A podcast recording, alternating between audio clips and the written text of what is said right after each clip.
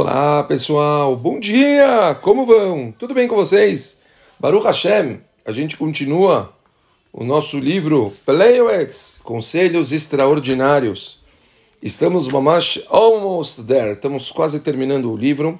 A gente está já na letra Taf. E a palavra de hoje, com certeza, vai ser um shur que a gente vai dividir pelo menos em duas ou três partes, porque é uma palavra, fora a importância dela, é uma palavra que aqui o próprio livro ele tem as suas três, quatro, até cinco páginas de conteúdo. Temos o que falar, temos bastante coisa para aprender, principalmente. A palavra de hoje é techuvá, a gente se arrepender. Vamos tentar entender esse conceito tão importante que a gente normalmente fala dele muito mais na época de Elul, na época quando a gente está perto de Rosh Hashanah, de Yom Kippur, fazendo Selichot. Mas não é só nessa época que as pessoas podem fazer techuvá, isso é um grande equívoco Techuvá é uma coisa que as pessoas elas têm que aprender, que elas podem fazer em qualquer momento da vida delas. Vamos tentar entender primeiro o que, que fala o o, o, perdão, o Rav Eliezer Papo. Vamos lá. Fala o Rav Papo. A obrigação de fazer Techuvá está na Torá, está nos Neviim, nos profetas e nas escrituras sagradas. Os sábios de cada geração discursaram sobre a Techuvá e suas palavras estão registradas no Talmud, Midrashim, em todos os grandes livros de Mussar.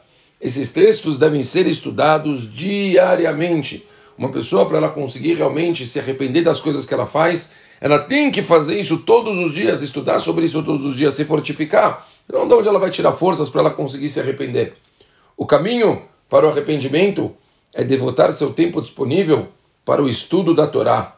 Quem se distancia da Torá se distancia de Hashem sua condição espiritual se deteriora até o ponto onde os pecados lhe parecem permissíveis. Ignora a Allahá, tem apenas uma vaga lembrança de sua importância. Uma vez que a pessoa se acostuma a cometer enganos, perde o contato com a necessidade de fazer techuvá.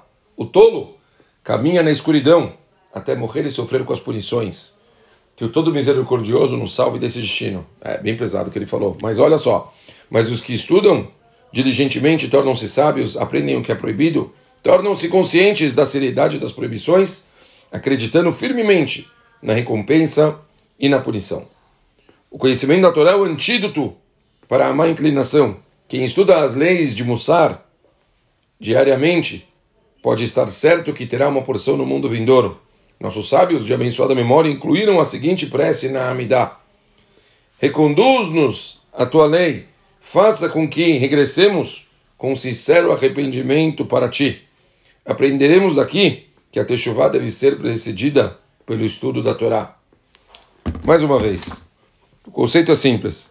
Pessoas que se afastam do que é certo, pessoas que se afastam dos estudos, Pessoas que simplesmente entram num piloto automático de cometer enganos, equívocos, infelizmente, essas pessoas elas descem ladeira abaixo e não percebem o que elas estão cometendo. A pessoa, a ela não percebe. E fala no papo algo que parece óbvio.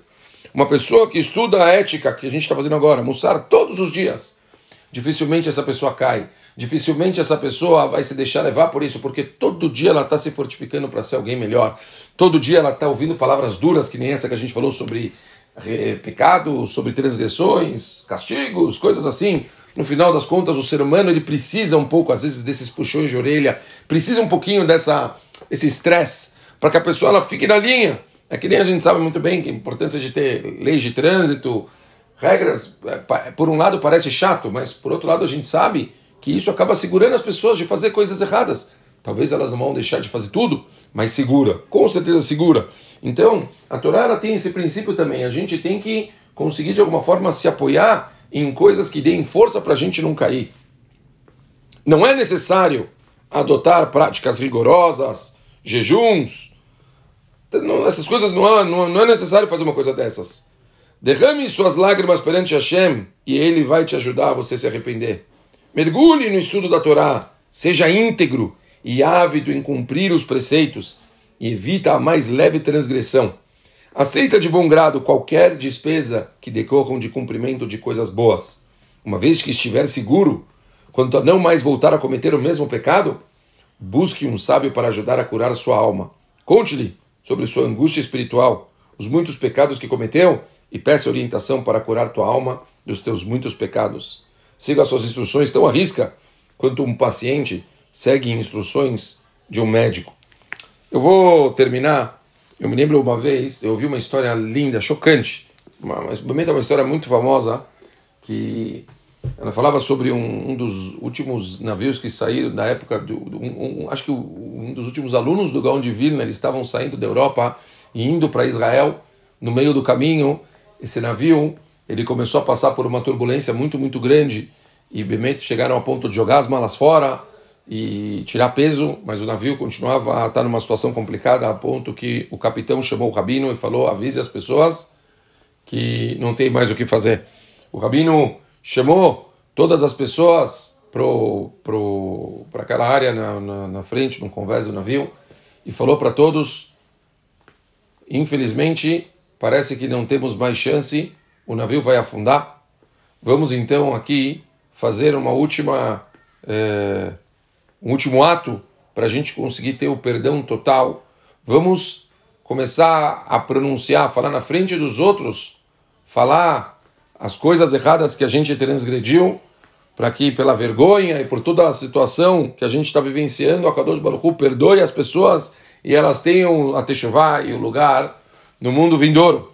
E está escrito que na hora todo mundo em uma roda, e o Rabino, não, quem começa? Quem começa a falar? E o menino levantou, um menino de uns 8, 9 anos, e falou, eu tenho, eu quero começar. E ele falou, vim de uma família muito simples, e meu pai ele estudava, não conseguia quase trazer dinheiro para casa, minha mãe trabalhava, uma situação muito, muito difícil. E a gente chegou num ponto que depois de um tempo a gente começou a ter somente poucas, é, uma refeição por dia, e, e Bemet, chegou um tempo que mesmo essa uma refeição por dia, ela era um pouco de pão, a gente realmente não tinha mais praticamente o que comer. Falou, e eu comecei a falar na minha casa que eu estava almoçando bem na escola e que eu não precisava comer a minha parte de pão para poder deixar para os meus irmãos poderem comer um pouco a mais. Se eu conseguisse abrir mão do meu, meus irmãos teriam a mais. Então o menino falou que eu terminava as aulas e eu ficava procurando nos lixos da escola restos de comida para poder comer alguma coisa e poder deixar com que os meus irmãos tivessem um pouco mais de pão à noite. O menino falou na frente de todo mundo: Durante alguns anos eu menti para os meus pais, dizendo que eu tinha o que comer e eu não tinha. Eu preciso me pedir desculpas aos meus pais por toda a mentira que eu fiz.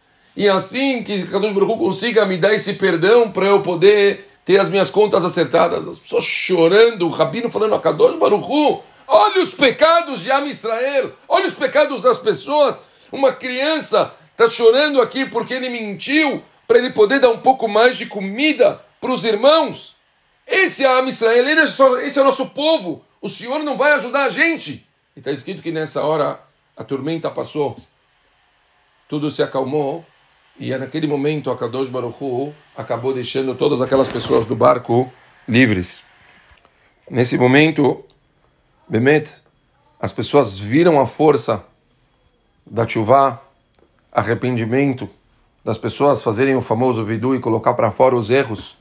E a gente, Bemet, vê, olha o povo que a gente faz parte. A gente faz parte de um povo tão forte, tão especial. Olhem os pecados do nosso povo. Bemet, com certeza a gente faz parte de algo muito grande.